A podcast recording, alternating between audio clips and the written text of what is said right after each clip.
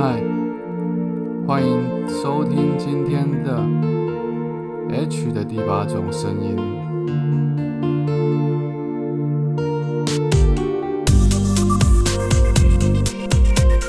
我想录了两集之后，该是时间慢慢露出我真正的面目。我讲那么多的话，无非不过就是想要找个平台，可以让我自己真正的说出我自己想要说的话。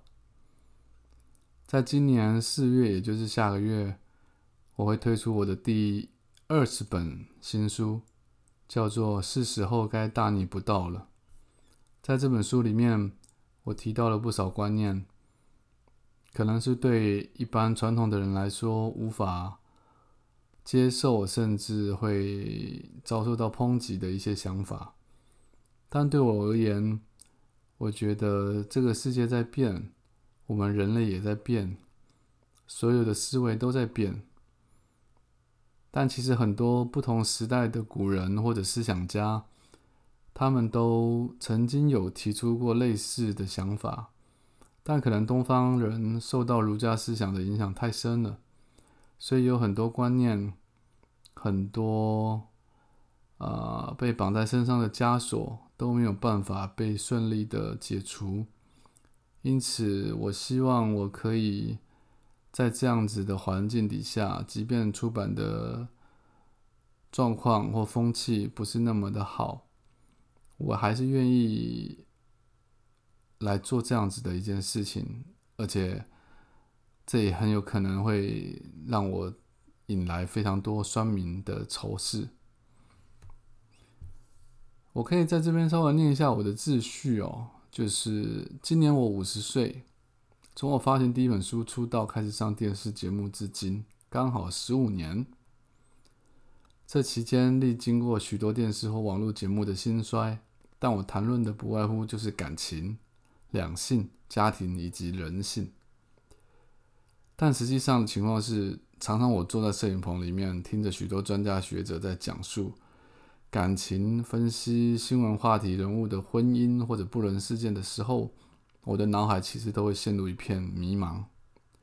我常常会怀疑自己的耳朵，就是啊，我到底听到什么了？当然，状况很多啦。有一种情况是说，我觉得他们只是在将不同载具上的新闻资讯，透过他们的口，不偏不倚的输出来给观众。但另外一种情况是，我听到他们利用贴在自己身上的标签，正在扭曲事件本身背后所代表的意涵。他们不在乎新闻记者得到的客观消息是什么，当然，我们也无法知道这些资讯是否完全正确，但那也只是我们能够掌握到仅有的情报。接着，他们会利用切合自己身上的标签。顺势站稳在那块肯定能够受到多数人支持的立场，然后自信的说出他们的意见。或许他们的想法没有像我想的这么多，或许他们只是讲述他们自己认为对的事情。但是在我看来，这种讨论有时候其实都在混淆视听，有时候就是在反映这个所谓的名嘴或者专家他的人生历程或他的背景。他的心态变化，他对这件事件，他对这个新闻事件上所做的，把他自己心里投射在这上面，借由这个平台跟管道所抒发出来的一些情感而已。当然，还有一种情况是说，只要是对流量有帮助的话，节目会依旧顺着主流的趋势聊，顺着舆论的方向走。仿佛为了主题准备好深度的内容的来宾，就成为了这场主流趋势访谈的见证者、旁观者而已。说起来很可悲，这样子的情况已经经历了十几年了。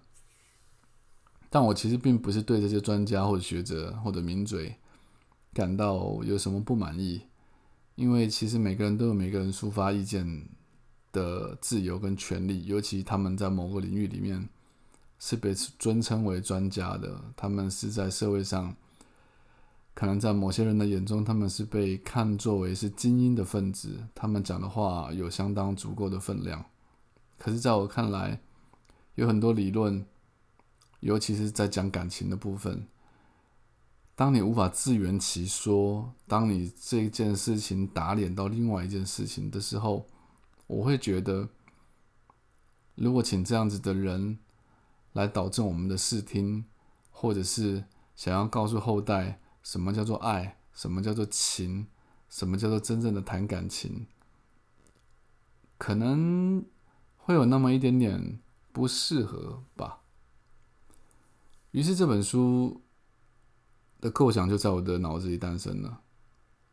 我真心的希望有一套逻辑，有一套系统，可以作为一个人的处世之道。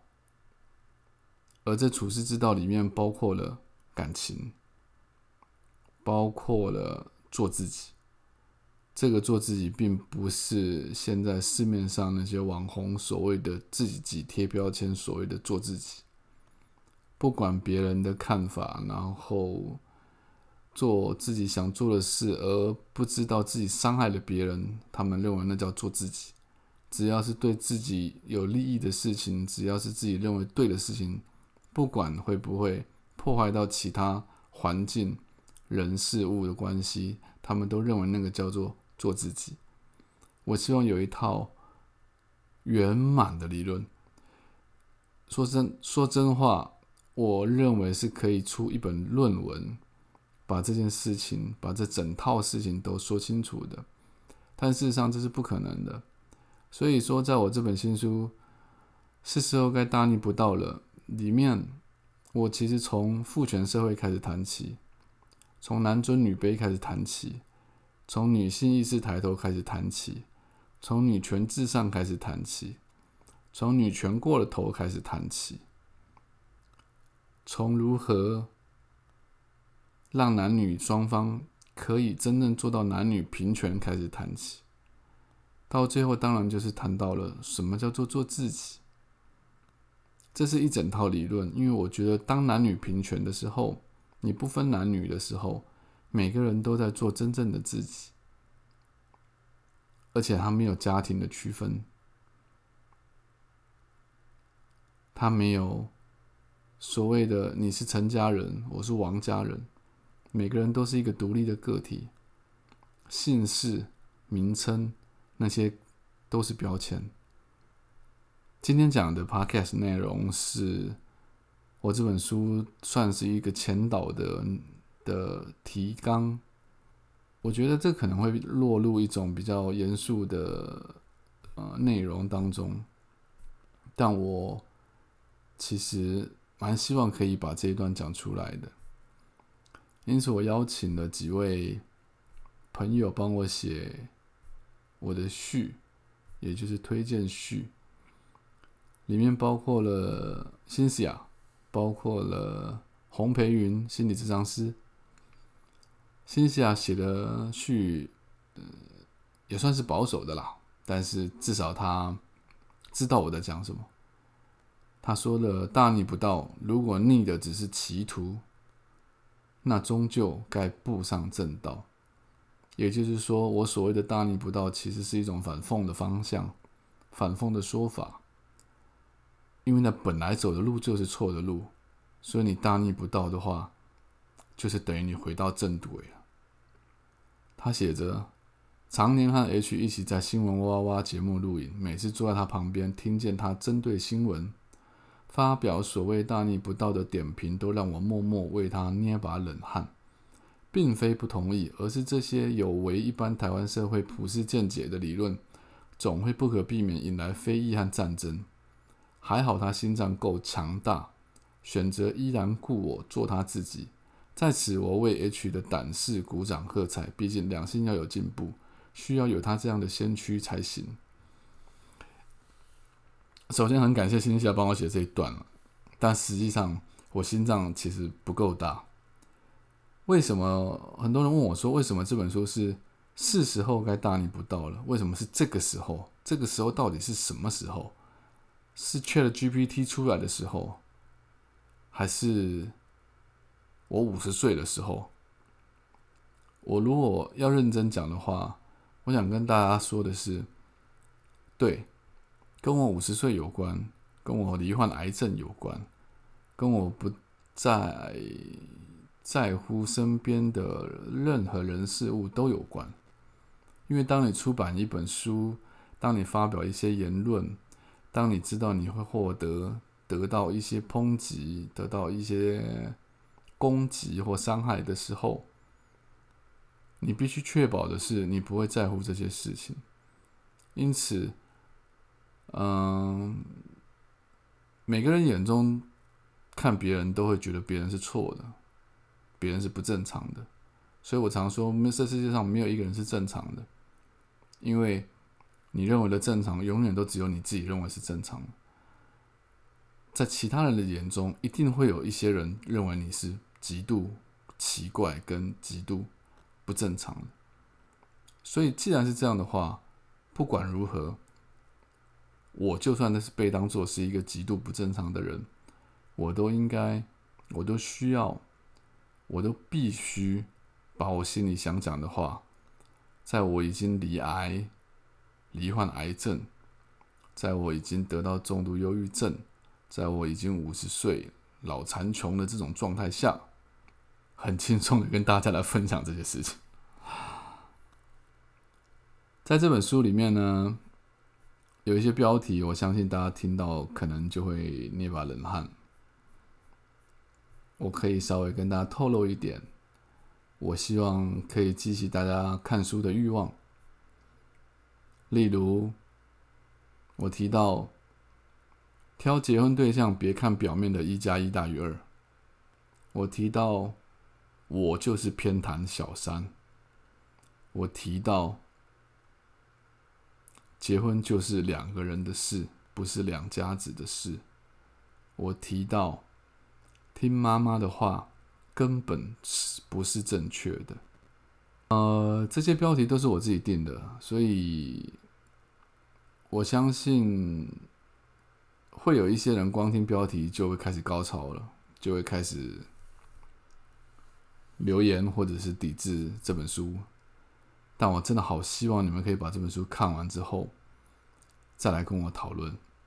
或许有些东西有打动你们，或许有些东西。我们可以好好的来思考、跟拉扯、跟推敲一下，并不是所有事情它的答案都是绝对的。如果这样听起来的话，你们是不是比较会愿意对我这本书产生一些兴趣，并且进入书店去将它购买下来呢？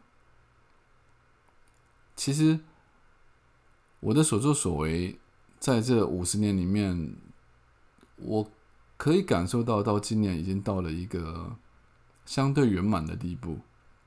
不是指我赚了多少钱，我没有钱。我指的是我的思想，包括我对生命灵数的理解，包括我对人的理解，包括我对身边这一切一切人际关系、亲朋好友、婚姻。感情、友情、爱情、出世、入世、生死，所有的这一切，我希望我可以透过一本书，好好的跟你说清楚，好好的让你理解我的想法。在这样动荡的时代里面，在这样变化快速的时代里面，身为一个创作人，我常说我是个边缘人。我不是一个网路人，我不是个出版人，我不是个商业圈的人，我不是个零售业者，我不是个电商业者，我是个作家。但是，作家他到底的目的是什么？身为一个作家，他的社会责任是什么？我没有办法像苦林老师一样去争辩现在社会政治上的一些问题，因为那对我来说不是我的兴趣所在。我也对于投资理财。没有多大的兴趣，可是对于人跟人之间该有的做法、该尽的责任、该拿捏的分寸、该有的敏感度，我相信这是我的特色，而这也是我该贡献出来的地方。我自诩为这个时代的一个思想家，不只是一个作家，不只是一个创作家，不只是一个剧作家。我希望我的思想可以帮助到每一个人，即便你们把我的思想，有些人可能会当做狗屎一般丢在地上，但我不我不在乎，但我不 care，I don't fucking care，我就只希望讲出我心里的话。然后，如果你有兴趣的，你愿意接纳的，我认为对你、对生活、对你周遭、对这世界会有帮助的。今天就先讲到这儿了，因为这是前导片而已，好吗？是时候该大逆不道了。